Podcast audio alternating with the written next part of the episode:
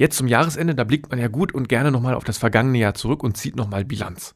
Genau das tut auch der Jenaer Verein Leben heißt auch Sterben, der seit sechs Jahren die Palliativstation am Universitätsklinikum unterstützt. Zum Beispiel mit Bastelaktionen für die Patientinnen, aber auch mit dem Sammeln von Spenden. Und dabei, und das freut den Verein, kam in diesem Jahr eine Rekordsumme zusammen.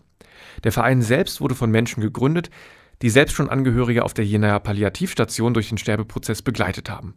Sie kennen also ganz genau die Bedürfnisse der Menschen in der palliativen Behandlung. Leben heißt auch Sterben unterstützt die Palliativstation mit kleinen Programmen für die Patientinnen und stellt seit 2013 die sogenannte Gute Seele, eine Stelle, die zur Unterstützung des Pflegepersonals gedacht ist.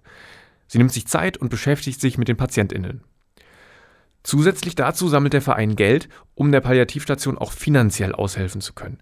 In diesem Jahr gab es eine Aktion am Campus am Ernst-Abbe-Platz, bei der man einen ganzen Tag lang in den Hörsälen und Seminarräumen mehr über die Palliativmedizin lernen konnte. Und es gab ein Starkoch-Dinner im Planetarium, um Spenden zu akquirieren. 2019 kamen unterm Strich 12.567,58 Euro zusammen, eine Rekordsumme in der Geschichte des Vereins. Der Großteil dieses Geldes geht jetzt an die Palliativstation, aber auch an die Kinderpalliativstation und das Team der ambulanten Palliativmedizin. Für die kommt der Weihnachtsmann in diesem Jahr ein bisschen früher.